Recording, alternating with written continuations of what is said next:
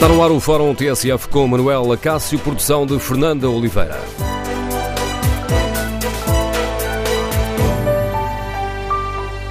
Bom dia. A polémica sobre a Associação Raríssimas relançou o debate sobre o papel do Estado e das instituições particulares de solidariedade social. No Fórum TSF, queremos ouvir a sua opinião. Há lições a tirar deste caso? O Estado está a cumprir a missão de fiscalizar as organizações eh, que recebem dinheiros públicos? O número de telefone do Fórum é 808-202-173. 808-202-173. Queremos ouvir a sua opinião. Que impacto é que as acusações feitas à Presidente da Associação Raríssimas pode ter nas outras instituições de apoio social? Esta polémica está ou não a manchar a imagem das outras IPSS? Queremos ouvir a sua opinião? Recordo o número de telefone 808-202-173, 808-202-173. Se preferir participar no debate online, pode escrever a sua opinião no Facebook da TSF ou em tsf.pt. Na página da rádio na internet tem ainda à disposição um inquérito. Perguntamos muito diretamente aos nossos ouvintes se a polémica da Raríssimas diminui a confiança que têm no trabalho das IPSS. Ora, os primeiros resultados são claros. 80% dos ouvintes respondeu que sim. Esta polémica está a diminuir a confiança que têm no trabalho das IPSS. Queremos ouvir a sua opinião, as suas reflexões sobre este caso. O Estado está a cumprir a missão de fiscalizar estas organizações que desempenham um papel social importante e que recebem dinheiros públicos para, para desempenhar esse mesmo papel? Queremos ouvir a sua opinião, as suas reflexões. Primeira convidada do Fórum TSF de hoje, a Secretária de Estado da Segurança Social, Cláudio Jaquim. Sr. Secretário de Estado, bom dia, bem-vindo ao Fórum TSF. Obrigado por ter aceitado este nosso convite. Sr. Secretário de Estado, o Estado está a cumprir a missão de fiscalizar as IPSS? Ora, muito bom dia. Em primeiro lugar, um, relativamente à sua questão em concreto, o Estado está a exercer, e neste caso em, em, específico, a segurança social nos termos das competências que os seus institutos, os seus organismos têm, está a exercer aquelas que são as competências uh, previstas uh, na lei. O, e talvez começaria por explicar e contextualizar os termos em que se desenvolvem e quais essas intervenções. Os acordos de cooperação são celebrados entre o Instituto da Segurança Social e as instituições particulares de solidariedade social para o desenvolvimento de respostas sociais. Quando falamos em respostas sociais, falamos de creches, de lares de idosos ou de respostas dirigidas às pessoas com deficiência, nomeadamente, em que eh, se insere eh, genericamente eh, o caso das respostas sociais que são desenvolvidas pela Raríssimas, assim como por outras dezenas e centenas de instituições. No âmbito da celebração desses acordos de cooperação, é contratualizado o desenvolvimento daquela resposta social com aqueles fins, sobre o qual o Estado comparticipa mensalmente por utente com um determinado montante. É este o enquadramento para a celebração dos acordos de cooperação, para o funcionamento das instituições e para que a comparticipação dos familiares ou dos utentes possa ser uh, inferior, porque existe este apoio do Estado. Neste âmbito, o Instituto da Segurança Social estabelece eh, e permanentemente acompanha a prossecução destes protocolos, destes acordos.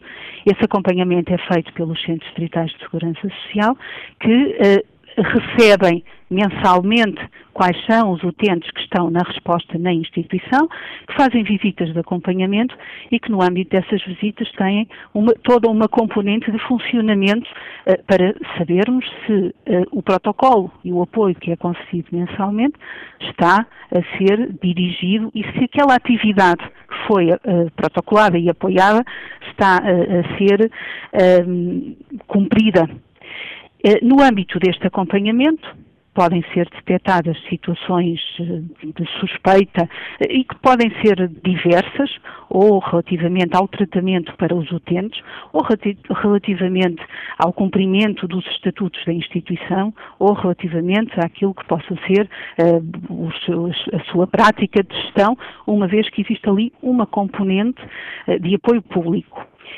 Neste âmbito, o Instituto de Segurança Social caso seja detectada alguma situação, aciona a sua a ação inspectiva de fiscalização, que é, eh, como se compreende, um, uma, um departamento autónomo dentro do Instituto, independente e que sinaliza e identifica quer com base nestas um, eventuais situações, quer com base em ofícios ou denúncias que, que, são dirigidas ao Instituto ou que são dirigidas ao Ministério e que são remetidas para o organismo competente, uh, identifica as situações que carecem de fiscalização uh, e abre um processo, inicia um processo de averiguações.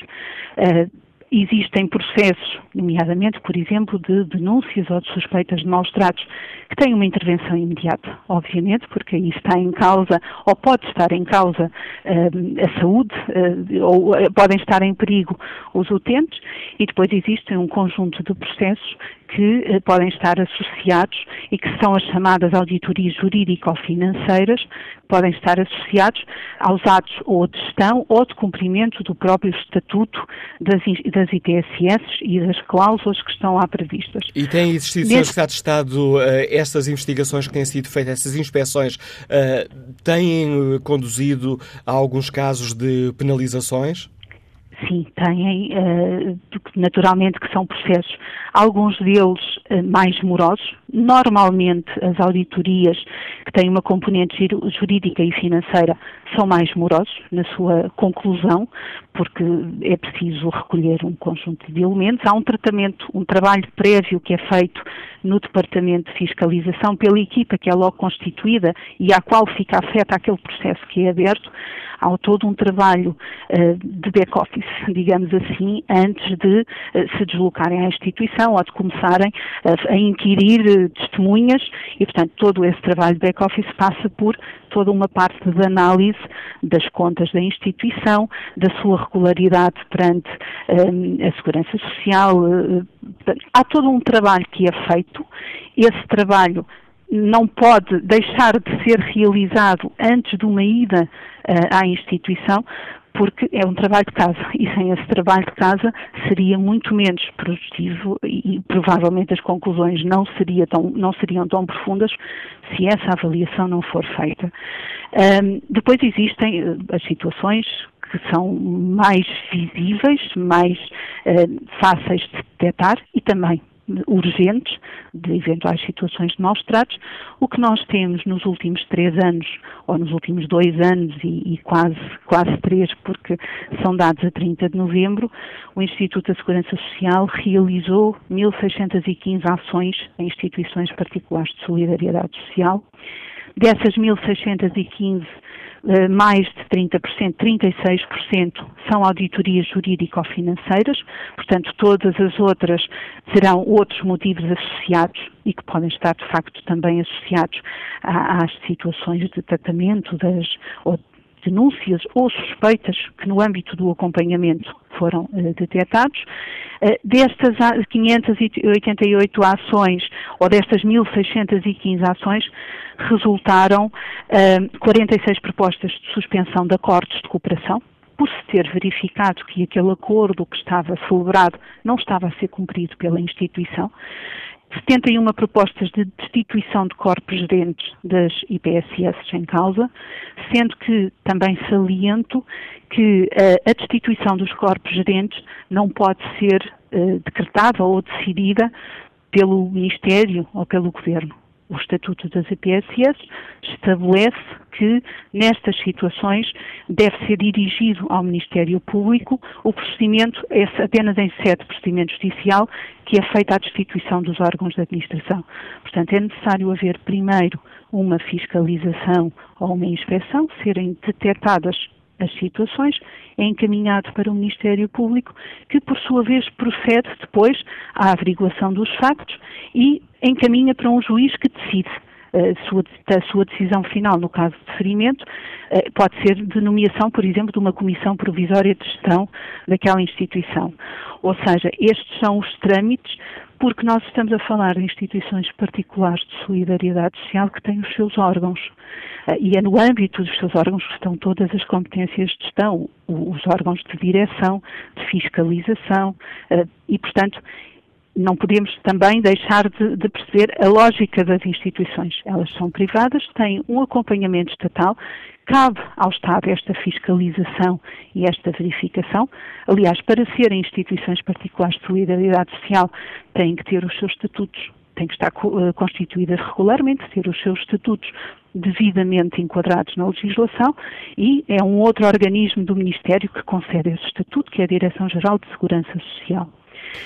Este... E, e, para além, eh, para além destas, eh, destas conclusões ou destes resultados, foram também levantados 1.700 autos de contraordenação e 61 ilícitos criminais. Estes foram os resultados destas 1.615 ações realizadas neste último, neste último triênio. Quando a convidei uh, foi precisamente para nos explicar como é que funciona este sistema, para uh, percebermos se de facto o Estado está a cumprir um, a função de, de fiscalizar o, as entidades a quem entrega o nosso dinheiro, o dinheiro de todos nós, não é? o dinheiro público. Este caso da, da Raríssimas é apenas o ponto de partida mas ele levará o Ministério a repensar alguma coisa na forma como, como é feita esta, este tipo de inspeções? As inspeções, nós estamos numa fase e há aqui uma terceira fase que, que, que é também importante, que é, eh, são as competências da Inspeção Geral do Ministério do Trabalho. Portanto, a Inspeção Geral tem uh, competências para uh, fiscalizar, para auditar todas as matérias uh, no âmbito do, do, do, Ministério e, portanto, naturalmente também uh, procede anualmente com um, um calendário uh, e com um plano previamente definido a um conjunto de auditorias em instituições particulares de solidariedade social, para além das auditorias que efetua aos próprios serviços da Segurança Social e ao seu funcionamento. Uh, e, portanto, a própria Inspeção-Geral uh, do Ministério tem esta competência e anualmente realiza estas inspeções, sendo que também é possível, e foi o que o Sr. Ministro uh, ontem anunciou, também é possível que seja que desencadeie ações de fiscalização por orientação, por pedido uh, da tutela do, do, membro do governo, quando existem situações em que, uh, e, em que fomos, uh, tivemos conhecimento com, com a, a, informação que foi divulgada nos últimos dias, de que poderia haver aqui uma situação de gestão danosa e é necessário fiscalizar, é necessário averiguar e, ponto... e daí ter sido solicitado com uh, urgência à Inspeção-Geral do Ministério esta intervenção que irá continuar o, o trabalho uh, que estava a ser feito na fiscalização do Instituto da Segurança Social no processo que neste caso em concreto já estava aberto. Eh, Mas ponto, peço desculpa, Sr. Sachado, a questão de uma forma eventualmente eh, mais eh, direta. Este caso da Raríssimas, que agora foi denunciado, não prova que este esquema de fiscalização é insuficiente? O esquema de fiscalização, nós temos uma componente, como referi no início, de acompanhamento. Não tivemos indicações até agora de que uh, o funcionamento da instituição em termos daquele que é o desenvolvimento das respostas sociais uh, e dos utentes, que penso que por vezes nos estamos a esquecer um pouco daqueles utentes e do trabalho que, que tem sido desenvolvido junto de, de, de, utentes com uh, especificidades que de facto um, ehm, não são uh, muito comuns uh, e, portanto, esse trabalho que tem estado a ser desenvolvido com os utentes e do acompanhamento que tem sido feito não resultou nenhum motivo para o desencadeamento de uma fiscalização. Ele ocorreu com uh, os uh, ofícios que deram entrada no Instituto da Segurança Social, de que haveria alguns problemas no cumprimento estatutário daquilo que são os estatutos. E na sequência disso, o processo foi aberto internamente e estava a ser desenvolvida uma auditoria jurídica, porque tínhamos aqui uma componente de estatutos. E, portanto, o, o, todo este processo correu os trâmites, uh, sendo que no momento em que foram identificados dados que possam eh, carecer de uma necessidade de um aprofundamento, foram, foi solicitada à Inspeção-Geral do Ministério que o fizesse e, portanto, e neste momento um, aguardaremos as conclusões da Inspeção-Geral do Ministério, uh, sendo que é naturalmente importante que uh, todo o trabalho que é feito pelas instituições particulares não seja uh, por este motivo uh, generalizado sobre, sobre esta situação e agora aguardaremos aqueles que são os uh, resultados ou que serão as conclusões deste processo inspectivo. Percebo a sua resposta, mas ela suscita-me outra pergunta, Sra. Secretária de Estado Cláudia Joaquim. É que esta inspeção global urgente a raríssimas uh, foi lançada por causa de uma reportagem da TVI, não por causa da inspeção que estava a ser feita na Segurança Social porque os dados que estavam identificados e que tinham sido reportados não como foi referido ontem pelo Sr. Ministro, não indicavam uma gestão danosa e estes processos, até à sua conclusão, passam por diversas fases. E, portanto, neste momento, a fase em que estamos é de um início muito rápido de um processo de inspeção e aguardaremos as conclusões e depois, naturalmente, iremos avaliar as, as conclusões que resultarão desse uh, relatório uh, de inspeção e das conclusões que a inspeção chegará. Sr. Secretário Cláudio Joaquim, mais uma vez obrigado por ter aceitado o convite da TSF para explicar aos nossos ouvintes como é que o Estado fiscaliza um, a aplicação que as instituições particulares de solidariedade social dão ao dinheiro público que lhes é entregue para cumprirem funções de relevância perante a sociedade. Ora, que avaliação fazem os uh, nossos ouvintes? Que lições devemos tirar deste caso da Raríssimas? O Estado está a cumprir a sua missão? Bom dia, Augusta Fernandes, é professora Liga-nos Diana do Castelo. Bem-vinda a este debate. Muito bom dia ao Fórum e obrigada por eh, permitir uh, uma intervenção neste Fórum. Um, quanto às questões colocadas neste fórum, se o Estado está a cumprir ou não a sua missão de fiscalização, eu diria que, por um lado, cumpre, por outro lado, não cumpre. E, e, e um, portanto, não cumpre porque é, é, quase impossível, porque, porque é o próprio Estado faz parte desta, deste, destes órgãos sociais. Nós vamos, podemos verificar, agora neste caso da Raríssimas, que Vieira da Silva é ministro, Sónia Fertezinhos é deputada, temos o secretário de Estado. Portanto, há muita gente ligada aos governos, estou a falar deste, podia falar de outro qualquer, há muita gente ligada aos governos que passa por estas instituições. E nós não percebemos porque é que, eu não, eu não percebo, eu faço parte de, de, de, da direção, digamos, da mesa administrativa de uma instituição que luta diariamente eh, com, a falta de, com a falta de verbas para pagar uh, os, as, as, necessidades básicas da própria instituição. E numa, numa zona rural onde, onde, nós precisamos de apoiar muita gente e nós somos escrutinados ao e não há, menor. Peço desculpa, Augusta Fernandes, neste... não, não há problema nenhum se quiser dizer o nome da associação. Uh, Santa Casa da Misericórdia do Ponta Barca, por exemplo. Refiro-me simplesmente a isto. Nós lutamos diariamente, contamos os trocos diariamente para podermos ter os salários em, em, em, em, dia, para podermos, para podermos fazer face às necessidades dos nossos, dos nossos clientes, para podermos pôr em funcionamento o, o, as, as, nossas valências, as nossas respostas sociais. Nós lutamos diariamente por isto e nós não percebemos porque é que, e eu, já, eu voltava, por causa dos acordos de cooperação, os acordos de cooperação, eh, há legislação, há lei, há tudo, é tudo muito bonito, mas depois não são cumpridos. Nós sabemos que, por exemplo, o governo e há mudanças nas cadeiras da Segurança Social. Conforme os governos mudam, assim muda o diretor da Segurança Social, muda por aí fora uma data de gente. Não, não estamos a falar dos mais competentes, estamos a falar de pessoas eh, que, que têm a ver com a cor política. Depois, os acordos de cooperação não seguem regras, regras credíveis, porque eles são feitos também de acordo com a cor política das pessoas que estão à frente das IPSS e, e das coisas do governo. E nós temos, nós temos uh, em Ponta Barca, isso aconteceu. As câmaras municipais uh, muitas vezes transferem verbas para as IPSS de acordo com regras, uh, não de acordo com, com, as regras, de acordo com, com as cores também, que muitas vezes, que muitas vezes de, com a cor política do, da Câmara e, do, e do, do, da pessoa que está à frente da, da IPSS.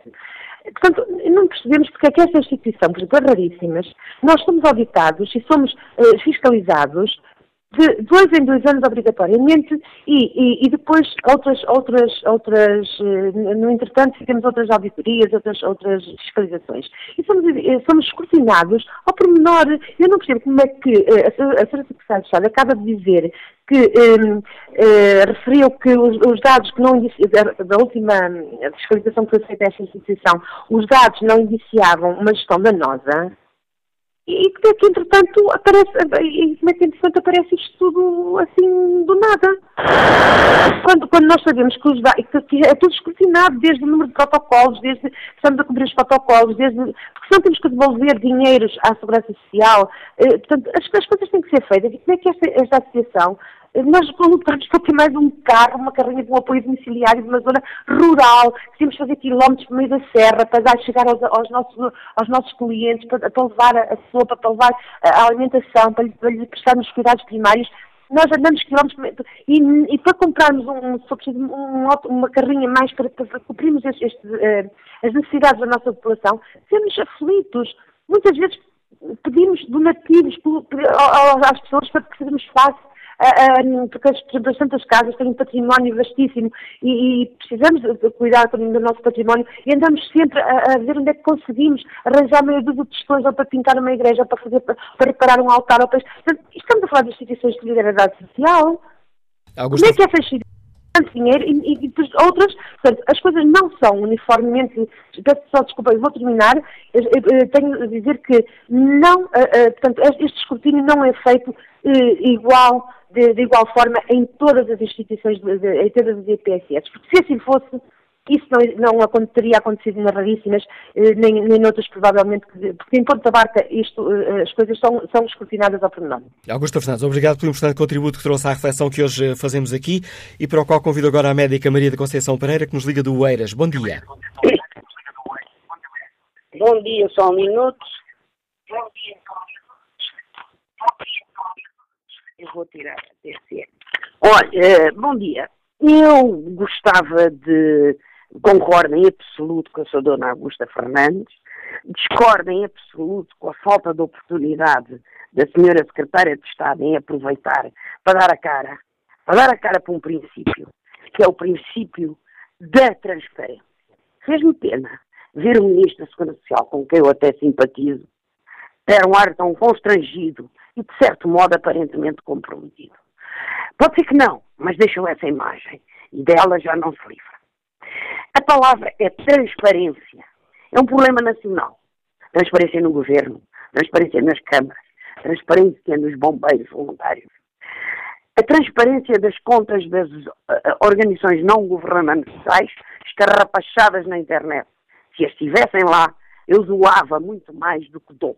Eu dou ingênuo, eu ajudo diretamente as pessoas, porque as instituições metem-me receio de que estou a deitar dinheiro à rua.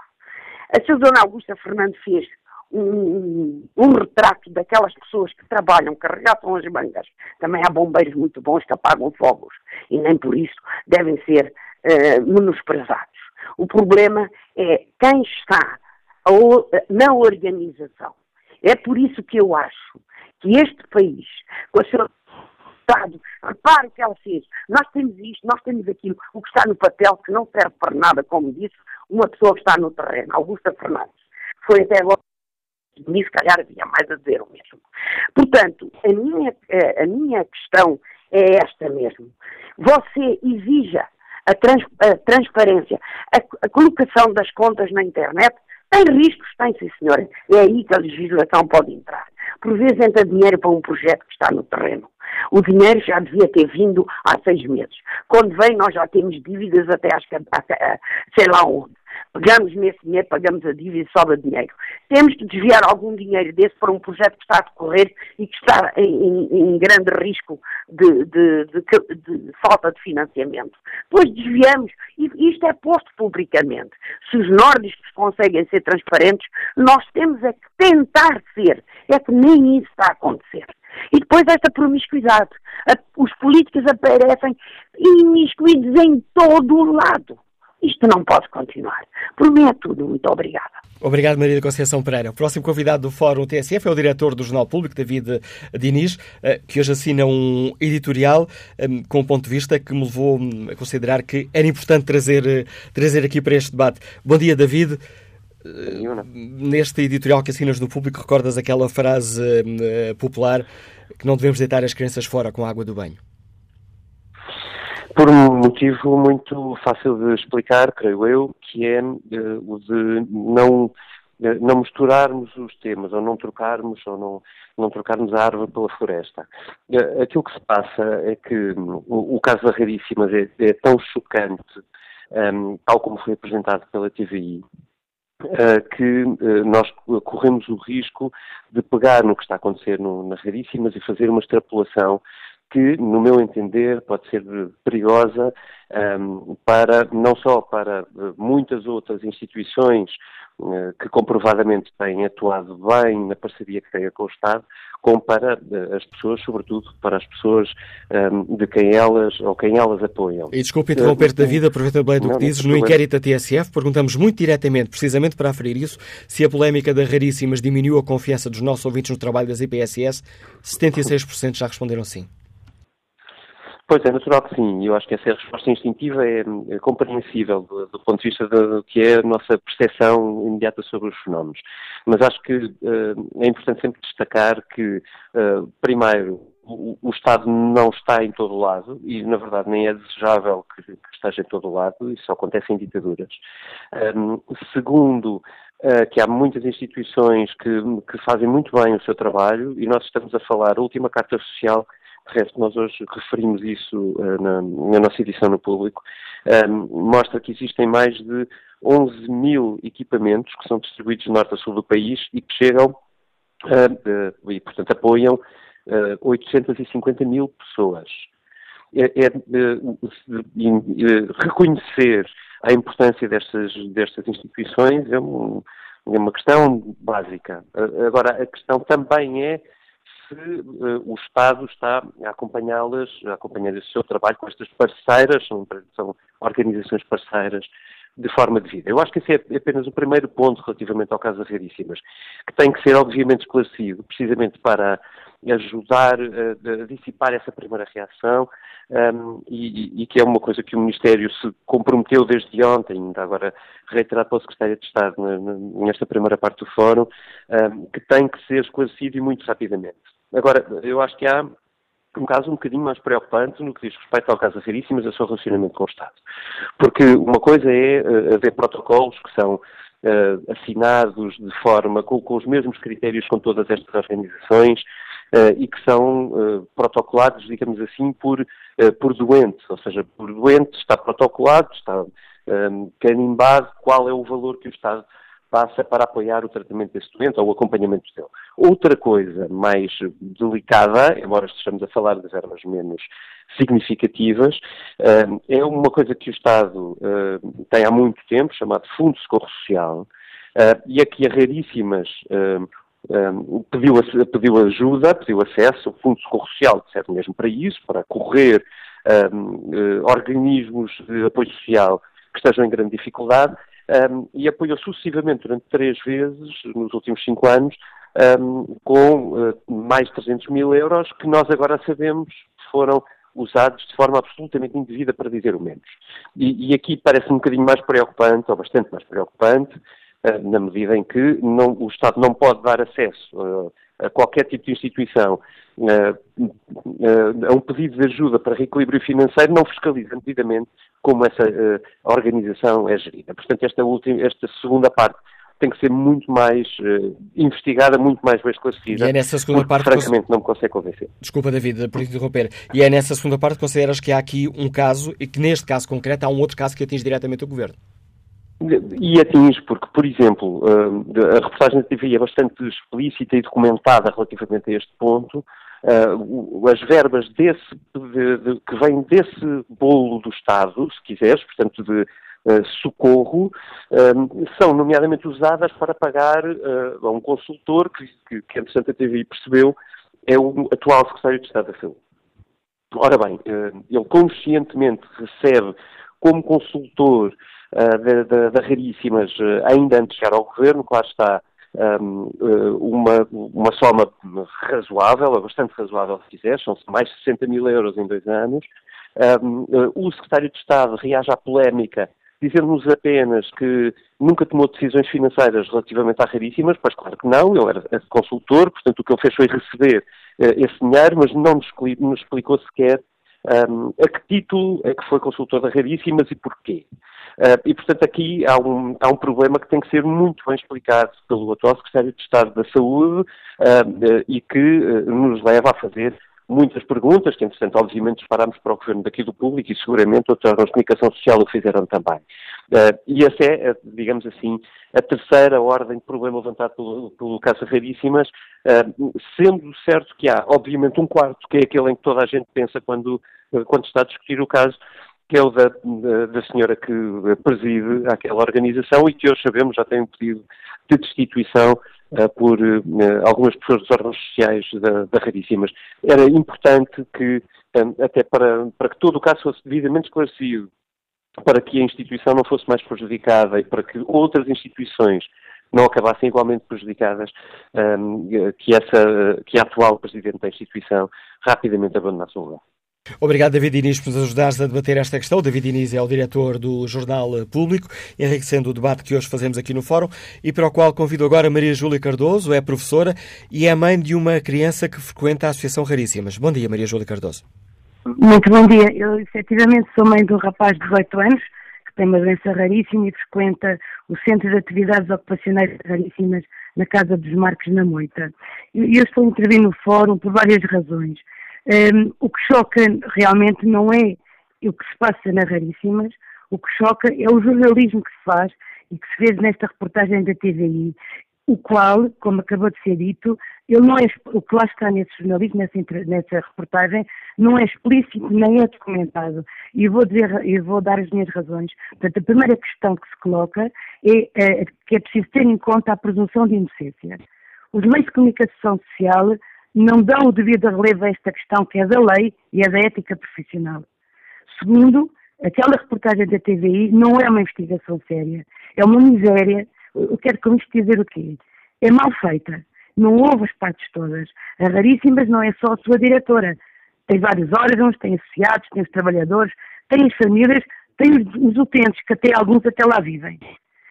Esta reportagem foi filmada clandestinamente é, é um triste momento do jornalismo desonesto. E essa sua, peço desculpa por interromper, Maria Júlia Cardoso, essa sua preocupação, a preocupação que está aqui a deixar expressa é porque receia que toda esta polémica afeta o funcionamento da, da associação, que presta apoio não, a pessoas não, com necessidade? Não, não foi a resposta, não, não, isto é só porque, porque a matéria deste, dessa entrevista, não é? O que, que matéria é que ela é apresentada? É uma matéria de ordem subjetiva, é, é feita em tom de gozo, de desrespeito. O que ali está é uma mistura de apresenta decisões eventualmente erradas, mas que são da responsabilidade de toda a direção e não só da sua diretora, com, e mistura isso com a ideia de ilegalidade, com uma gestão danosa. E repare, de facto, a, a, forma, a própria forma, e já se me pergunta da questão do mal, sim, o mal está feito. É, essa, essa, entrevista faz de facto mal, quer a Raríssimas, quer a todas as instituições de solidariedade social. Porquê? Porque isto é um julgamento em praça pública. Estas instituições, não é só de agora, eh, que estão a ser escrutinadas, têm vindo a ser escrutinadas pelo Estado. O Estado tem mecanismos para atuar quando há provas e quando, de facto, é provada a responsabilidade. E repare, há outra questão importantíssima, é que a forma como a TSF coloca a questão, repare, impacto das acusações, a polémica, o manchar, manchar as instituições, conduz as pessoas à ideia de que, a que nas raríssimas se praticam ilegalidades e a raríssima vem à cabeça. Portanto, a quem é que isto interessa? Não é? Nada disto está provado e, e repara, a, a Raríssimas é, é uma instituição um, que tem tido uma atividade exemplar é uma instituição que faz um trabalho único no país e de importância uh, capital, não só no país, mas também uh, tem, tem internacional, tem feito um trabalho imenso de, de investigação, ehm, de, de, de, dar, de dar imenso apoio às famílias. Esta instituição nasce do amor por um filho. E as pessoas que têm filhos com deficiência, e principalmente estes que são raríssimos, que não há investigação científica sobre o caso, devem muitíssimo a raríssimas. E a comunicação social está, de facto, a fazer muito mal. Obrigado pelo testemunho que trouxe a este Fórum TSF, por partilhar connosco a sua opinião, Maria Júlia Cardoso. E dá-me a oportunidade de explicar algo que já devia ter explicado aos nossos ouvintes. Obviamente, tentámos convidar Paula Brito e Cunha, Presidente Raríssimas, a participar neste debate, mas não conseguimos sequer o contacto telefónico com ela. Já nesta reta final do Fórum TSF, passo da primeira parte do Fórum TSF, passo a palavra à Rita Freire, empresária Liga-nos Lisboa. Bom dia. Bom dia, Manuela Cássio, ao Fórum. Obrigado por me permitirem participar. Acompanho o fórum diariamente, uh, mas nunca participei. Mas o assunto neste, deste dia é-me particularmente grato. Uh, responder às suas perguntas. Uh, na minha opinião, a confirmar-se a ser verdade, não tem qualificação o que foi divulgado pela TVI e o que se passa nas Raríssimas. Um, ouvi há pouco a intervenção da senhora Secretária de Estado que falou do enquadramento legal. Um, no entanto, acho que nas instituições onde existem uh, subsídios do Estado, isto é, o dinheiro de todo nós, todos nós enquanto contribuintes, o Estado devia implementar mecanismos de controle das instituições, como por exemplo ter representantes na direção, nos órgãos sociais. Uh, gostaria de saber como é que são avaliadas as competências e o perfil dos membros diretivos, um, como é que são selecionados. Portanto, todas estas questões devia ser do controle do Estado. Mas sim, creio que acaba por criar um sentimento negativo sobre as instituições sociais, sejam elas comparticipadas pelo Estado ou não, e numa época em que cada vez mais a responsabilidade social deve fazer parte do dia a dia de todos os cidadãos um, e que os negócios sociais, quanto a mim, na minha humilde opinião, uh, serão o futuro. O objetivo da minha participação é desmistificar este último ponto, pois há pouco ouvi um, a sua informação relativamente ao inquérito que estavam a fazer no, no, no fórum, na web, em que 80% das pessoas respondiam que afetava negativamente as instituições sociais.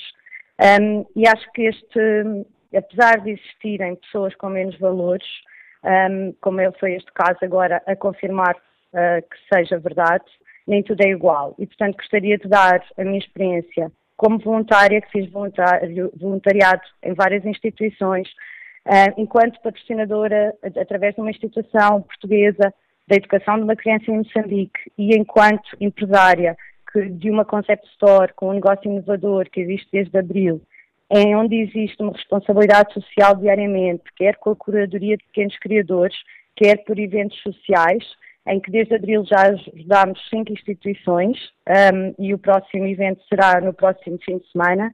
Não um, com as instituições com as quais contactei, sejam elas um, participadas ou não comparticipadas pelo Estado, nunca verifiquei tais comportamentos, nem comportamentos desadequados.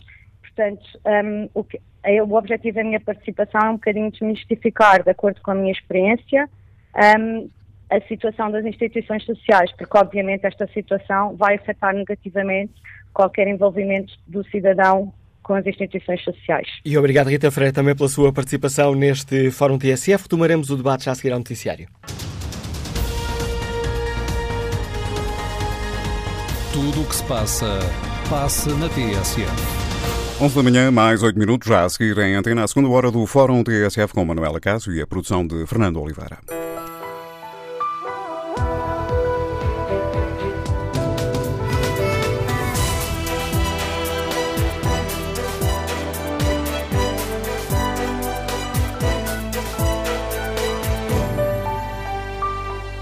No Fórum TSF de hoje, queremos ouvir a opinião dos nossos ouvintes, eh, partindo da polémica sobre a Associação eh, Raríssimas. Eh, fazemos aqui o debate sobre o papel do Estado e das instituições particulares de solidariedade social. Queremos ouvir a opinião dos nossos ouvintes, se há lições a tirar deste caso, se o Estado está a cumprir a missão de fiscalizar as organizações que recebem dinheiros públicos e se toda esta polémica pode ou não uh, manchar a imagem das outras instituições particulares de solidariedade social. Na página da TSF na internet, no inquérito que fazemos, fazemos a pergunta de uma forma muito direta se esta polémica diminuiu a confiança dos nossos ouvintes no trabalho das IPSS. 76% dos ouvintes que responderam até o momento a este inquérito eh, respondem que sim, afetou de facto a confiança que têm no trabalho das IPSS. Eloy Silva participa no debate online com esta opinião. A estruturação na relação entre o Estado e a economia social deve ser revista. Se a Troika empresta dinheiro ao país e está presente para controlar a forma como é utilizada, é inaceitável que o dinheiro dos contribuintes seja dado às instituições sem um acompanhamento efetivo. As instituições são particulares, geridas por pessoas e o dinheiro é de todos nós. Gustavo Pedrosa responde que a realidade da maioria das IPSS não é esta. As direções são compostas por voluntários e os custos são marginais. Os valores mencionados na reportagem da Raríssimas são vergonhosos para a realidade das IPSS em Portugal. Bom dia, Marta Xavier, é assistente social, dirige um lar para pessoas com deficiência, Liga-nos de Sintra. Bem-vindo ao Fórum TSF. Bom dia, obrigada por nos deixarem participar. Este caso da Raríssimas, a mim e aos meus colegas que trabalhamos nesta área, eu pessoalmente trabalho há 25 anos na área da deficiência, sentimos postos em causa. Trabalho numa instituição grande, eu preferia não identificar, porque nem a direção sabe que eu participar, mas trabalho numa das maiores instituições que trabalha nesta área da deficiência. Somos auditados anualmente e às vezes mais do que uma vez por ano, consoante a tutela que nos financia, porque consoante a área de, de, das pessoas na infância é, é a Segurança Social que nos financia, na área do emprego é formação profissional, eh, temos também subsídios que, que, vêm da parte do Ministério do Trabalho e Solidariedade Social, temos subsídios da educação que vêm apoiar a equipa da educação. Resultado, somos auditados pelas diferentes tutelas que nos financiam quando fazemos as nossas Assembleias Gerais anuais, temos um ROC, portanto, um Revisor Oficial de Contas, externo à nossa instituição, que nos audita. Todos os donativos e ações de solidariedade que nós fazemos para procurar verbas extras, para além do apoio que o Estado nos dá e para além do que as famílias pagam, tentamos distribuir pelas diferentes necessidades e os resultados que fazemos com essas verbas são divulgados na comunidade, às próprias empresas e pessoas que nos apoiam, portanto, eles veem o resultado do dinheiro. Isto realmente vem pôr em causa o trabalho, seja de IPS, de ONGs, de cooperativas. Nós até já concorremos a apoios estatais para alargar algumas respostas sociais que, que temos uma lista de espera grande. Muitas vezes os apoios estatais vêm recusados, alegando que temos um bom resultado financeiro Ora, isto só vem promover então realmente a má gestão. Portanto, quem gera bem, porque nós, nós, recebemos tanto como, por exemplo, a Raríssimas receberia, se calhar até menos, porque sei que, que há famílias que pagam bastante. Aqui, o Estado, e, e para as pessoas que não estão dentro da área, é importante perceber que o Estado realmente financia por cada pessoa com deficiência. Mas esse apoio é para minimizar o encargo que a família tem. Por exemplo, um jovem num lar, aqui na nossa instituição, o, custo real de um jovem mensalmente é de 1.390 e poucos euros. É o que custa uma pessoa com deficiência num lar que funciona só para pessoas com deficiência. A família, eu tenho famílias que pagam desde os, se calhar, 60 e poucos euros, e que pagam consoante o rendimento da família. E temos famílias que pagam ou 100, ou 80, ou 200, ou 300, mas há, uma, há um patamar limite estabelecido por lei, não há mínimos. Temos, inclusive, uma jovem que não paga absolutamente nada. Temos jovens tutelados por nós, que foram retirados às famílias por maus tratos. Infelizmente, estes jovens com deficiência, ninguém os quer adotar. Portanto, ficam entregues à instituição 365 dias por ano, com roupa, a pensão deles não chega para cobrir os custos. Portanto, isto para dizer o que uma colega minha de uma misericórdia também disse, fazemos muito mais do que aquilo que o Estado nos dá. Mas é preciso que as pessoas percebam que o Estado nos dá não chega para cobrir as despesas todas que temos. E simplesmente é uma ajuda para as famílias pagarem menos. Marta Xavier, Agradeço o importante testemunho que trouxe também a este debate, ajudando-nos a perceber uh, a realidade diária de muitas um, uh, eh, instituições particulares de solidariedade social. Passo agora a palavra a Maria Caetano, é assistente social e escuta-nos em Lisboa. Bom dia. Sim, bom dia. Para já agradeço a possibilidade de poder participar no fórum e acrescentando um pouco aquilo que já foi dito, obviamente se nós olharmos para o mapa de Portugal, existem inúmeras IPSS com acordos de cooperação este acordo de cooperação, eh, como o próprio nome indica, são apoios por pessoa, por utente que a Segurança Social comparticipa. Depois há toda uma gestão da instituição, da organização, de forma a que consiga ter uma sustentabilidade financeira. E todos os técnicos que trabalham na área da gestão uh, e que estão uh, e que têm acesso às contas das instituições, sejamos realistas que com uma boa gestão as instituições, tirando algumas exceções, até pela sua localização geográfica, não têm problemas financeiros. E é lamentável porque os técnicos que vão em inúmeros encontros, em inúmeras formações, nós ouvimos muitas vezes elementos das direções. Uh, obviamente que eu não estou a generalizar, mas a grande maioria das instituições, os seus órgãos sociais, são constituídos por pessoas sem qualquer tipo de formação na área ou similar e que uh, o lugar, ou o posto que ocupam no órgão social é um status e é um poder. São pessoas que não têm formação e muitas vezes há uma coação enorme sobre os técnicos para que, por exemplo, os mapas de frequências que são enviados mensalmente à Segurança Social pelas instituições que têm acordo de cooperação têm que ir cheios. E têm que ir cheios porquê? Para que a instituição consiga receber este, o, o, montante total do acordo de cooperação. Mas se entramos aqui na, na, na, na raríssimas, uh, Quanto a mim, esta situação deveria ser tratada de forma exemplar. Deveria ser exigido ao Sr. Secretário de Estado da Saúde que mostrasse que trabalho é que fez de consultadoria a esta, ou assessoria a esta instituição. Que trabalho é que ele fez? Outra questão que também me parece importante é que o acordo coletivo de trabalho, o tal, eh, os tais valores mensais que esta pessoa que assumia a direção da Raríssimos disse, eu li isso num, num, num órgão de comunicação, eh, que o salário estava em conformidade com a tabela, errado. As tabelas, as tabelas de remuneração são tabelas mínimas, mas que lamentavelmente todas as instituições assumem como valores iniciais. O nível 1 é 1.199 euros, portanto a senhora tem uma remuneração até muito acima daquilo que os estatutos das IPSS regulamenta que não atinge ou está muito próximo dos 1.700 euros. Gostava só de acrescentar que aqui há um erro crasso, um erro grosseiro da Segurança Social. A Segurança Social, quando faz uma visita de acompanhamento a qualquer instituição com acordo de cooperação, esta visita de acompanhamento não devia ser agendada. As instituições não deveriam saber a priori que iam ter uma visita de acompanhamento. Nós deveríamos ver estas visitas como uma, uma parceria, uma parceria construtiva de forma a que as instituições pudessem desenvolver e operacionalizar boas práticas.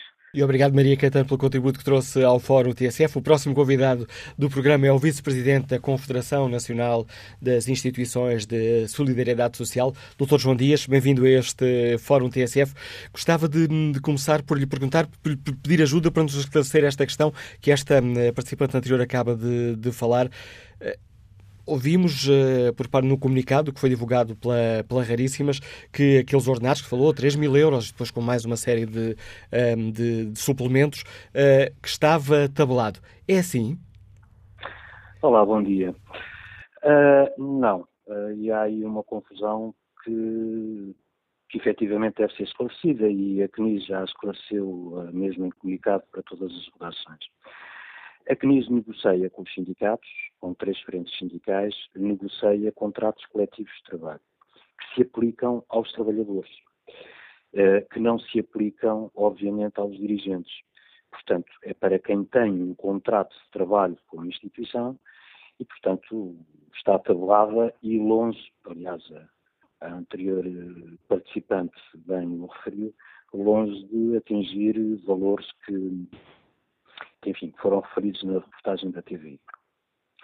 A possibilidade de um dirigente uh, ser remunerado, uh, ela é clarificada pela lei.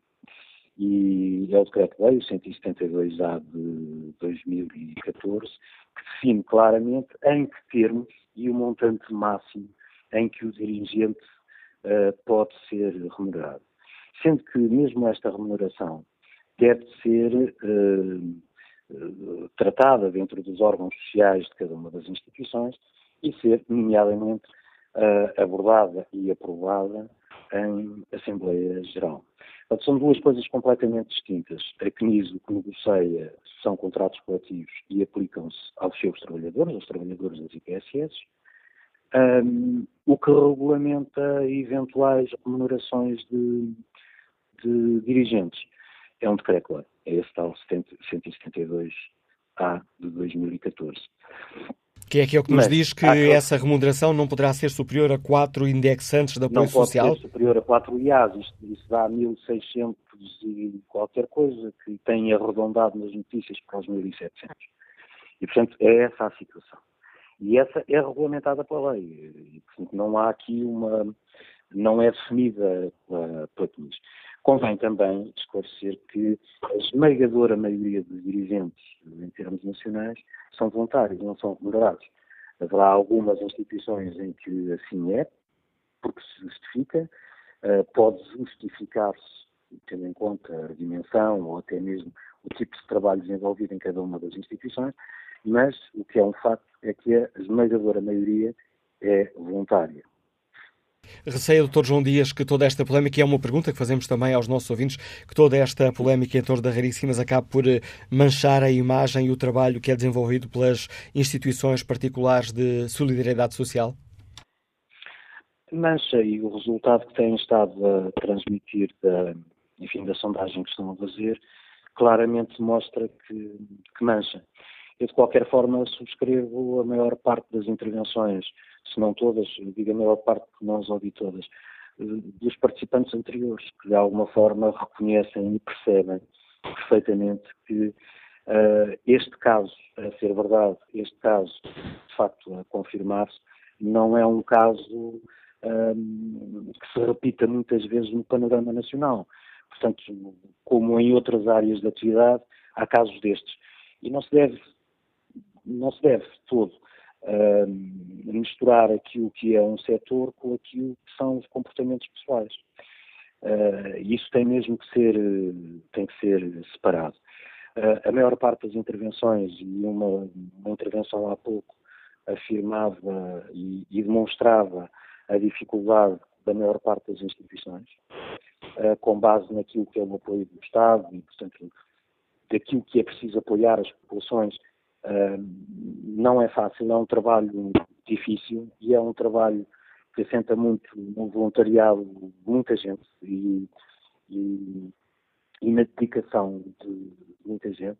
E, portanto, esta é uma situação que é uma situação uh, que deve ser claramente averiguada, que deve ser claramente clarificada para todos nós, mas não é esta a realidade nacional.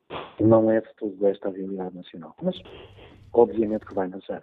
Veremos se estas acusações eh, são provadas, é esse o trabalho que será feito agora, mas tendo em conta aquilo que foi denunciado e partindo dessas denúncias e deste caso que, hum, que serve ponto de partida para esta reflexão, aprovar-se aquilo que tem sido denunciado e conhecendo o Dr. João, o João Dias como é que é feita a fiscalização por parte do Instituto da Segurança Social, estas conclusões e estas acusações eh, deixam de alguma forma surpreendido? Que isto se possa ter verificado a ser verdade, o, o, o, eh, a serem confirmadas estas denúncias? Vamos lá ver. Em intervenções anteriores já houve uh, várias pessoas uh, a dizerem que as instituições são efetivamente acompanhadas por serviços, quer de acompanhamento, quer de fiscalização uh, da, do Instituto da Segurança Social. e são com, com alguma regularidade. Uh, também sei perfeitamente que em alguns casos mais, em outros casos menos, mas há aqui um acompanhamento de perto. E é um acompanhamento de perto que muitas das vezes é, é até bastante apertado. E já há bocado ouvimos aí uh, alguém que se queixava disso mesmo, bastante, bastante apertado. Agora, a maior fiscalização deste setor tem que ser do próprio setor. Os órgãos sociais de cada uma destas organizações têm que efetivamente funcionar. Os, os elementos, todos os elementos de uma direção, o Conselho Fiscal, a própria Assembleia deve proporcionar espaço para que os associados coloquem as dúvidas que tenham. Este, este deve, ser, deve ser a primeira linha de, de defesa do setor se os órgãos sociais de uma instituição funcionarem bem, detectam com maior facilidade que a segurança social questões que sejam anómalas. Portanto, essa é a primeira grande linha de defesa. Aquilo que a segurança social faz neste momento parece-me parece-me suficiente. Ela não vai poder ter, como há pouco foi sugerido, e também isso, enfim, teria implicações um bocado uh, complicadas no âmbito da, da, autonomia das instituições, ter um elemento do Estado nos órgãos sociais de cada uma das instituições. Elas são muitas, mesmo muitas, portanto isso não é possível.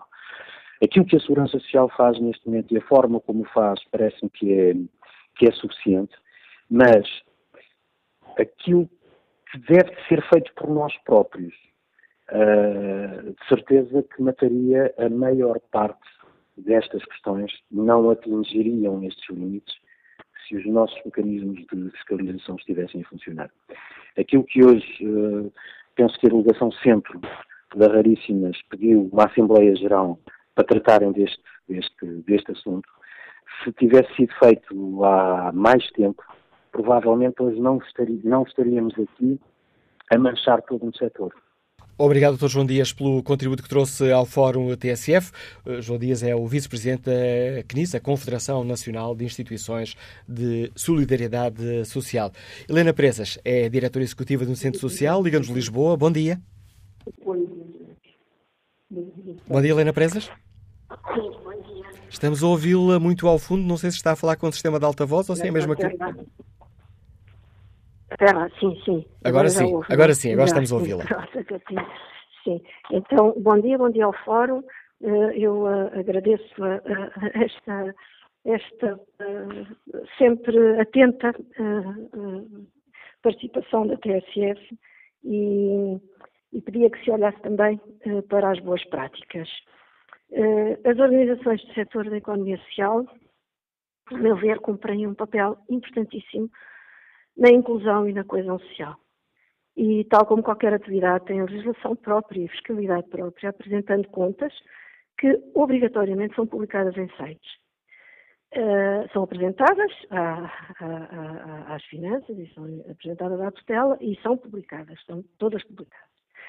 Uh, a entidade de tutela, a Segurança Social, faz-nos com regularidade, já muitos, muitos participantes disseram isso, acompanhamento técnico e não é um acompanhamento técnico superficial, há um técnico que vem às instituições, que visita as instituições, que acompanha uh, e verifica uh, tudo o que se faz, tudo, tudo, desde os papéis até ao estar com os utentes. Uh, é importante que os corpos sociais sejam muito rigorosos e é importante que o órgão fiscalizador também o seja. Não é só o dinheiro do Estado que está envolvido, é também o dinheiro de muitos benfeitores e dos clientes que esperam ver bem aplicadas as suas doações e as suas comparticipações. As fragilidades do nosso tecido social não se compadecem com suspeições generalistas. E há muitíssimas boas práticas que cumprem com muito rigor este princípio, que é o princípio da subsidiariedade, que nos diz que os órgãos superiores não devem fazer aquilo que os órgãos inferiores podem fazer. E que nos diz que uma cidadania ativa e participativa é quando instituições, empresas, cidadãos cuidam dos seus e cuidam das suas fragilidades, juntando-se em plataformas de rede e juntando-se fazendo um trabalho comum. Eu acho que isso é feito no terceiro setor. Eu gostava que isso fosse mostrado. E gostava, sinceramente, que as, que as situações em que não é, não é cumprido uh, fossem uh, uh, trazidas a público, fossem definitivamente arrumadas numa gaveta, mas fossem ao mesmo tempo mostradas as belíssimas boas práticas de rigor e de transparência e que envolvem, como disse o, o ouvinte anterior, não só as pessoas, os, os corpos sociais e, as, e, os, e os pessoal remunerado que trabalha nas instituições, mas que envolvem dezenas e dezenas de voluntários que todos os dias oferecem as suas competências e oferecem a sua disponibilidade e o seu tempo para construir aquilo que não é possível ser construído de outra maneira, na minha opinião. Obrigado, Helena Presas, pela participação neste Fórum eh, TSF. Volto a olhar aqui o debate online. Segundo Indo Santos escreve, como é possível que nestas instituições seja possível que alguém tenha um vencimento com os números que temos lido na comunicação social? A Presidente deveria ser a primeira a dar o exemplo, dando solidariedade e não vivendo à custa da mesma. Não podemos pôr todas no rol da raríssimas, pois acredito que a maioria das IPSS são bem geridas. Mesmo assim, temos de tirar as devidas responsabilidades para que a raríssimas seja um caso único. Bom dia, Manuel Lemos, é o Presidente da União das eh, Misericórdias. Como é que olha para toda esta polémica? Com preocupação de que pague o justo pelo pecador? bom dia, é sempre um prazer participar neste espaço de cidadania que é o Fórum e é sempre um, com muito gosto que colaboro com a TSF nesta matéria. É, é, é evidente que hum, quando acontecem casos destes, eh, há sempre um risco da diversificação do setor todo. Isso é evidente que acontece e, e portanto, seguimos isso com, com preocupação, porque eh, isso mancha, como há bocadinho ouvi dizer, mancha o setor. Eh, é preciso, é preciso dizer claramente que nas, em alguns milhares de instituições de solidariedade social que existem em Portugal, e como acabou de dizer a pessoa que se antecedeu, há hoje um esforço brutal no sentido das boas práticas, da transparência, do rigor, e isso é, é, que é importante salientar, obviamente, obviamente, em nome da transparência, também denunciando os casos de abuso e más práticas de maus comportamentos. Agora, agora aqui também se caso salientar uma, uma coisa que eu vi menos e infelizmente não pude estar hoje muito ligado no, no fórum. Eu, eu, nós não temos aqui no Rio das Misericórdias grande contacto, não tivemos grande contacto com as raríssimas ao longo deste tempo, mas é óbvio que o fim das raríssimas, o fim, o objeto é um objeto virtuoso e com certeza que há no, no, no, nos órgãos sociais e sobretudo nos trabalhadores, porque, como dizia também alguém antes de mim, não é só o dinheiro do Estado, é o dinheiro dos benfeitores, mas é sobretudo os profissionais que lá trabalham e que trabalham com dignidade e o objeto do trabalho desses profissionais que são, no caso da raríssima, uh, seres humanos que têm dificuldades muito especiais. E por isso também é isso temos que ser particularmente rigorosos quando há abusos, se houver abusos que não vamos. Obrigado, Dr. Manuel Lemos. aqui na fase final da sua intervenção, a ligação por telemóvel já não estava nas melhores condições. Mesmo assim, julgo que foi perceptível para os nossos ouvintes a sua opinião e o contributo que trouxe a esta reflexão. Bom dia, Dr. Janda Fonseca, Presidente da Caritas. Bem-vindo a este debate. Como é que olha para toda Obrigado. esta situação? Está preocupado que este caso da Raríssimas acabe por, eh, voltando aqui a utilizar a imagem, por contaminar, por manchar a imagem uh, das outras instituições que no terreno prestam apoio social a quem necessita? Uh, é óbvio que sim, tem que estar preocupado, faz parte da condição humana esse tipo de posicionamento depois menos favorável levantando-se suspeições. Eh, eh, portanto, é normal que as pessoas eh, fiquem mais condicionadas na sua vontade de cooperar.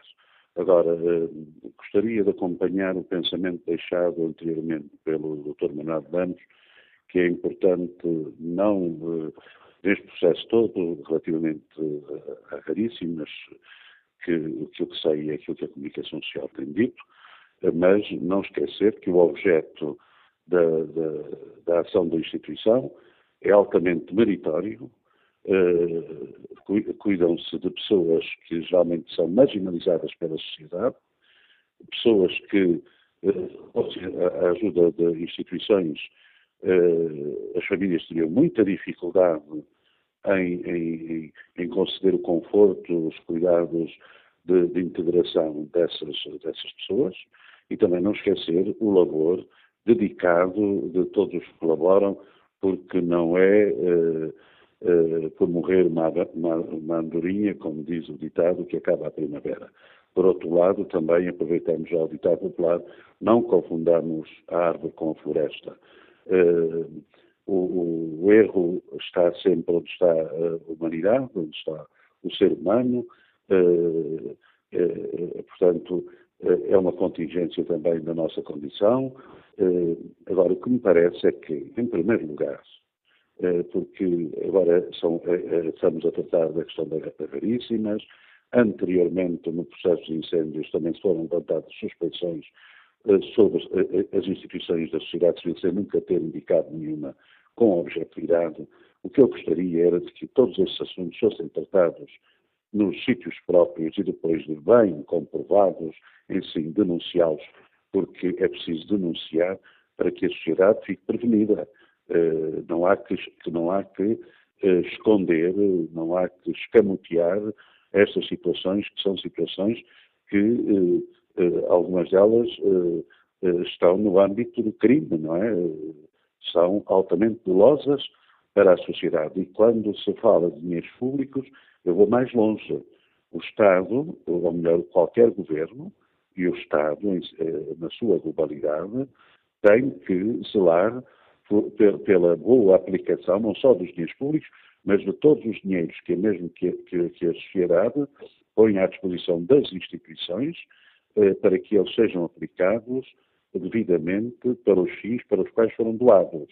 E sempre que, com objetividade, se encontrem desvios desses fins, devem ser acionados os mecanismos que já não são só do Governo, são os mecanismos do Poder Judicial, que deve atuar rapidamente, rapidamente, não pode ser lento para que as suspeições não se mantenham por muito tempo, porque se forem injustas, acabam também por ser criminosas relativamente às pessoas que foram eh, alvo dessas suspeitas, e, e, e logo que, que, se detectem que há efetivamente razões uh, objetivas para criminalizar, para chamar à responsabilidade, que as pessoas que, que, que infringiram a lei que infligir o sentido ético da utilização de todos estes bens sejam devidamente responsabilizadas.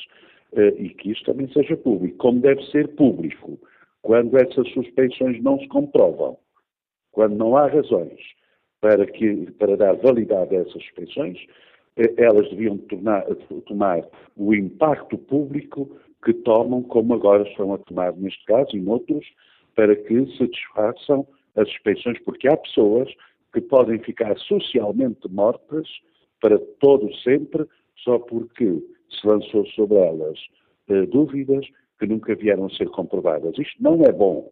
Isto não é bom, primeiro, para a sociedade no seu todo, porque nós, o Estado sozinho não pode fazer tudo. Ninguém julgue pela fragilidade destas instituições que uh, o Estado vai ter uh, a competência para resolver tudo. Não há em lado nenhum do mundo isso foi possível. e também o Estado não está isento também das suas próprias limitações e contingências, como nós temos verificado ao longo dos tempos. Por outro lado, é, é importante que essas instituições tenham o seu fortalecimento, porque elas eh, estão mais próximas, conhecem melhor as realidades e, têm, e têm melhores condições, em cooperação com o Estado, para as resolver, sendo certo que o Estado tem a obrigação, e repito, tem a obrigação de monitorizar, de fiscalizar, mas sempre numa ótica pedagógica de correção e não muitas vezes, como acontece, desmotivando, porque uh, toma-se a parte pelo todo isso não é justo para muita gente. São milhares os que neste, neste país não só dão de si, como muitas vezes dão dos seus próprios bens para poderem realizar devidamente eh, a missão que abraçaram. Eu penso nas instituições particulares de sociedade social, mas também penso nas coletividades, nessa, nessa, na, na, na, nas centenas e centenas de coletividades por esse país. Se não fossem elas, não havia ponto de encontro, não havia combate à solidão e o isolamento uh, seria maior. E agradeço. Portanto, peço neste caso é que a Justiça, a tudo depressa, que as coisas sejam tratadas nos lugares próprios e que os nossos concidadãos, e estamos no Natal, uh, estamos no Natal, é preciso não esquecer isso. A vida vale pela capacidade que nós tivemos de a pôr ao serviço dos outros, com sentido ético, e a ética tem que passar por todos os âmbitos da, da, da vida em sociedade uh, e não, e não, não flagelarmos só a, uh, a instituição, as instituições da sociedade civil, porque uma sociedade civil fraca põe em perigo a própria democracia. Disso não tenhamos ilusões, porque quem dá consistência a uma democracia participativa não é apenas um parlamento, não é apenas a existência de partidos políticos, é os cidadãos devidamente organizados, mas que têm também ser efetivamente eh, formados, eh, terem provas dadas para que possam exercer os cargos com sentido ético e com sentido do bem comum. E quando isso não acontece, repito, sejam os tribunais com celeridade, com celeridade, uh, a agirem e a, e a, e a excluírem de, de, de, destas, destas funções quem não tem uh, o sentido uh, do bem do outro e se aproveita daquilo que é posto à sua disposição e que não lhe pertence. Agradeço a reflexão que fez aqui no Fórum TSF, Agenda Fonseca, o presidente da Caritas. Vamos agora ao encontro da professora Maria Martins, que nos liga de Lisboa. Bom dia. Bom dia. Bom dia, bom dia, estamos a ouvi-la? Bom dia, bom dia. Bom dia e bom dia ao Fórum também. Uh, eu uh, gostaria de, de, de, alguma forma, pedir que não se tomasse a, a, a árvore pela floresta. Uh, estas coisas acontecem, devem ser averiguadas, devem ser punidas, mas o setor não pode ficar prejudicado, nem pode ser visto aos olhos de uma única situação. As IPs uh, vivem, na sua grande maioria, muitas dificuldades para conseguir levar a bom porto aquilo a que se propõem. E não pode ser por uma situação que se olhe o setor com desconfiança. É preciso apurar, é preciso punir, se for caso disso, para que não se confundam as coisas. E era sobretudo este o testemunho que eu queria deixar. E agradeço o testemunho, Maria Martins. O próximo participante no fórum eh, é membro de duas instituições, é voluntário, Liga-nos da Zambuja. António Góes, bom dia. Muito bom dia, muito obrigado uh, por trazer uh, um, à Alissa esta, esta, esta situação. Ora bom, eu quero dizer, e, e continuando aquilo que, que a interventora teve, teve anteriormente, quer dizer que quem, quem, usa de boa fé não deve ter medo de nada, porque uma, eu não sou, não sou, faço parte dos corpos sociais, mas não sou propriamente diretor. Portanto, uh, todo o esforço que se deve à existência das instituições deve-se, de facto, ao, às pessoas de toda a direção. E, e, claro que quer os diretores, quer as pessoas que apoiam as instituições não devem ser, não são afetados com certeza por estas situações. Ainda não há muito tempo, eh, numa instituição foi falado que havia voluntários eh, que teriam que dar um voluntariado tantas horas por mês e que depois o dia acabava por ter mais de 24 horas porque inventavam depois horas. Mas essas situações vão sempre aparecendo, ocasionalmente. Uh, as instituições, as direções das instituições, os diretores têm um esforço tremendo para manter as instituições. E, e as instituições não são propriamente na questão no plano social, não são válidas como também na, questão do emprego. Há muitas, muitas terras, que, muitos conselhos e freguesias, que o maior empregador, além de dar assistência aos seus utentes, o maior empregador são as IPSFs.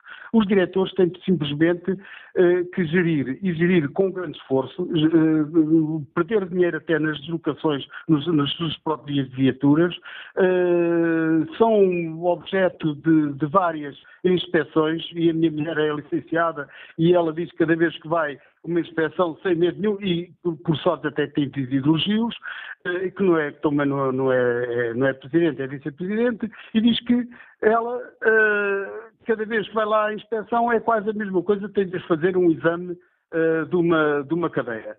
E, portanto, são essas situações que cria, de facto, a, a, a toda a direção, a todos os elementos da direção, que não uh, os deixem tranquilos, mas também com grande regozijo pelo facto de estarem a fazer bem à, à sociedade. Uh, nós, eu sou voluntário, como disse, tirei, tirei o primeiro curso de socorrismo, fui eu que o paguei, a carta, o brevemente da carta de condução, fui eu que o paguei, uh, portanto tenho dado um esforço e, de facto, tenho verificado que, através do meu esforço, uh, a assistência social e, e, e, aquilo que nós, voluntários até das ambulâncias, que nos, que nos temos na retaguarda, deixamos disponíveis muita, muitas outras ambulâncias de emergência, que de facto há pessoas que, olha, eu tive infelizmente um caso de um familiar que morreu por falta de, por não haver ambulâncias disponíveis na altura. Portanto, acho que esta situação não vai beliscar rigorosamente nada das instituições. As pessoas devem ter, de facto, uh, uh, a preocupação, aqueles que. Ora, quem, quem, quem, tem má fé vai aproveitar esta situação para denegrir a imagem. E Portanto, é tudo que eu tenho a dizer. E obrigado, António Góes, pela participação no Fórum TSF. Peço desculpa por estar aqui a interromper já nesta fase final, mas estou já aqui a acelerar o tempo. Vamos agora ao encontro do Pedro Silva, mentor político da TSF. Bom dia, Pedro. Esta é uma questão sobre a qual eh, já temos aqui refletido, sobre o papel das IPSS e a fiscalização eh, sobre a utilização das, eh, das verbas públicas e, sobretudo, sobre o facto de ter chamado a atenção sobre isso aqui na TSF, o facto de o Estado, por vezes, delegar as funções que lhe cabem nas organizações do terceiro setor. Este é um caso que nos deve, que nos ajuda a perceber melhor um, a forma como tudo isto se passa e a forma como o Estado está a lidar com esta situação. Olá, Manuel Cássio, é verdade, e eu acho que este caso, se tiver alguma utilidade, é precisamente essa. Eu, eu devo dizer que eh, sou, sou, muito sensível uh, ao argumento, que foi utilizado, aliás, várias vezes durante o fórum, de que, eh, de que não se pode tomar a nuvem por junho, ou seja, que é preciso preservar o património que existe no país, é um património muito interessante e muito relevante uh, de proximidade e de prestação de cuidados nas áreas sociais por um conjunto de entidades privadas sem fins lucrativos. Mas eu acho que também devemos tentar perceber por que razão as nuvens surgem e de tempos a tempos voltamos a ter esta mesma conversa, esta mesma discussão sobre entidades eh, diferentes. Eh, há uma coisa que eu acho que convém ter presente. Eh, nós temos em Portugal um modelo muito singular idiosincrático, que aliás faz parte do código genético da nossa democracia, é aliás uma das várias explicações pelas quais tivemos uma transição democrática negociada, pacífica, e é este modelo onde o Estado abdicou-se de desempenhar um conjunto de funções nas áreas sociais, e ao abdicar de desempenhar essas funções, aliás, isso está na Constituição, transfere recursos e recursos muito significativos do Orçamento do Estado eh, para entidades privadas e, ao mesmo tempo, transfere recursos delega eh, competências. e eu julgo que este, este processo coexiste com uma ação muito relevante, benemérita, assente na boa vontade de milhares e milhares de pessoas, que dá respostas de proximidade, nomeadamente em torno de questões muito difíceis de gerir por uma entidade mais distante, como por definição é o Estado. Eu não, eu não conhecia esta associação raríssimas, mas eh, ao mesmo tempo sou muito sensível e percebo que este tipo de respostas eh, a doenças desta natureza são coisas de facto muito desafiantes para quem presta os serviços e não devemos nunca esquecer isso. Mas a verdade é que o Estado eh, eh, ao delegar competências e ao delegar recursos, eh, há uma outra face a esta mesma moeda, que foi criada uma espécie de Estado paralelo, uma sociedade civil muito dinâmica, mas também muito pouco autónoma, com pouca autonomia financeira. E a autonomia financeira é sempre a raiz da autonomia. E o Estado, ao mesmo tempo que conferiu estes poderes, que transferiu recursos, tem uma fraquíssima capacidade de regular, de fiscalizar e de tutelar. Eh, o desconforto que os membros do governo, deste, do próximo, do anterior, sentem perante estes eh, eh episódios são eh, a prova acabada de que o Estado tem mesmo pouca capacidade para regular, para fiscalizar e para tutelar. Eh, isto é sério, porque no fundo estamos sempre a discutir as mesmas coisas. Eh, nós temos um Estado que foi desnatado e não é possível. Há pouco ouvi alguém sugerir que o Estado tivesse um representante nos órgãos sociais de todas as entidades. Isso não é possível. O Estado não tem recursos humanos, não tem capacidade. E esta capacidade não é só uma capacidade financeira. É, de certa forma, o Estado perdeu legitimidade para poder eh, ter algum tipo de intervenção. Estas próprias entidades não deixam que o Estado eh, as fiscalize. Eh, e só depois de haver algum problema eh, notório público é que o Estado ganha alguma eh, capacidade. Eh, eu, eu julgo que eh, isto coloca questões muito importantes que eu acho que devem ser discutidas e nunca é tarde para discutir, sem nunca colocar em causa eh, este património, esta relação e a ação destas entidades, mas eu acho que é preciso discutir a, a qualidade da prestação de serviços, a equidade no acesso, que é outra coisa fundamental quando falamos do universo das IPSS. Apesar de tudo, numa escola pública, num hospital público, o acesso não depende de nenhum critério que não a necessidade. Ora, nestas entidades privadas, até pela sua natureza próxima, eh, não há equidade no acesso da mesma forma. Muitas vezes as pessoas que são, eh, têm respostas, que beneficiam dos serviços, são aquelas que têm alguma proximidade, ou porque são conhecidas, ou porque são vizinhas, ou porque são mais simpáticas. Então, esse, esse lado de discricionariedade não pode existir quando os recursos públicos estão em causa. Há outra coisa muito importante e que é poucas vezes falada e que tem a ver com as relações laborais no contexto destas entidades. Quer dizer, não faz sentido eh, que, sendo os recursos em grande parte públicos e pagos pelos impostos de todos, que as relações laborais não obedeçam um padrão à imagem do que acontece no setor público. E depois, claro, está o rigor na gestão orçamental e também o cumprimento dos estatutos. Mas há muito caminho para fazer nesta matéria eh, e estes episódios eh, dramáticos ao mesmo tempo, porque revelam aquilo que está em causa numa área particularmente sensível, como esta das doenças raras, mas que têm grande notoriedade eu, eu, julgo que se alguma coisa de bom podem trazer é ajudar-nos a discutir eh, uma questão mais estrutural e que é preservar este património, mas preservar este património com uma regulação pública que, a meu ver, é absolutamente necessária e que tem imensas lacunas. E obrigado por nos ajudares a refletir sobre esta questão, Pedro Adão e Silva. O Pedro é comentador político da TSF, é sociólogo, ajudando-nos aqui também a olhar e a colocar em cima da mesa mais alguns dados para a reflexão que fazemos e para o qual, já nesta reta final do Fórum TSF, eh, chamo Luís Cerqueira, que é sócio do Lar do Comércio e que nos liga do Porto. Bom dia. Bom dia. Eu, antes de tudo, queria cumprimentar o Fórum e estar de acordo fundamentalmente com o, o, anti, o anterior interlocutor, o Pedro tem perfeitamente razão naquilo que diz, que é levantar a questão do papel do Estado nestas questões. Mas eu queria dizer uma coisa que é importante. Eu fui dirigente sindical eh, do Sindicato da Segurança Social durante 25 anos, neste momento estou aposentado e durante eh, a minha vida sindical, de facto, os trabalhadores das IPSS são os heróis. Como disse o Pedro, Adão e Silva, de facto, os trabalhadores têm uma função social idêntica à do Estado, mas as suas remunerações são totalmente diferentes para baixo. E o sindicato, durante, durante esse tempo, a nossa principal eh, questão era fundamental a aproximação relativamente uh, aos trabalhadores das IPSS, que são os heróis, uh, para a aproximação relativamente às mesmas funções, funções no Estado. Mas concretizando, de facto, as IPSS, e o povo diz, o mandurinha não faz a primavera, mas também o povo diz quem não deve não tem. Eu quero lembrar que no lar de comércio, há cerca de mais de uma dezena de anos, foi feita uma inspeção por um, um, uma equipa de Lisboa que chegou à brilhante conclusão, brilhante do meu ponto de vista, que havia matéria para gestão da nota. De facto, eh, isso originou uma queixa da própria direção ao inspetor, no sentido de talvez o amedrontar, e o processo não sei como ficou. Eh, no meio disto tudo, eu pessoalmente tive eh, uma situação pessoal de saúde grave, afastei-me durante uns anos do processo, mas quando esta questão das raríssimas veio à baila, fui ver ontem ao site do Lar de Comércio quem era a respectiva direção. E fiquei absolutamente admirado que o mesmo presidente de há 25 anos que teve essa, essa, teve essa situação eh, focada pela Segurança Social da possibilidade de gestão danosa, relativamente ao lar do comércio, continua como presidente. E mais, e continua remunerado.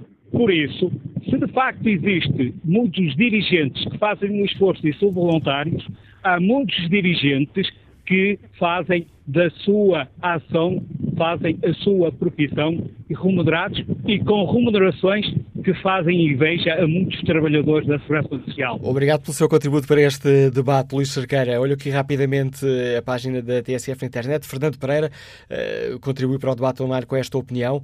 Eh, começa por fazer uma pergunta. E o sistema de contabilidade não deu conta de nada? O meu contabilista, e é meu amigo de infância, controla-me tudo. Mando-lhe todos os extratos e qualquer despesa que apresente, se não tiver cabimento, obriga-me logo a repor novamente o dinheiro da empresa. E aqui o que se passou? Pergunta Fernando Pereira. Quanto ao inquérito que fazemos aos nossos ouvintes na página da TSF na internet, a polémica da Raríssimas diminuiu a sua confiança no trabalho das IPSS? 76% dos ouvintes responderam que sim.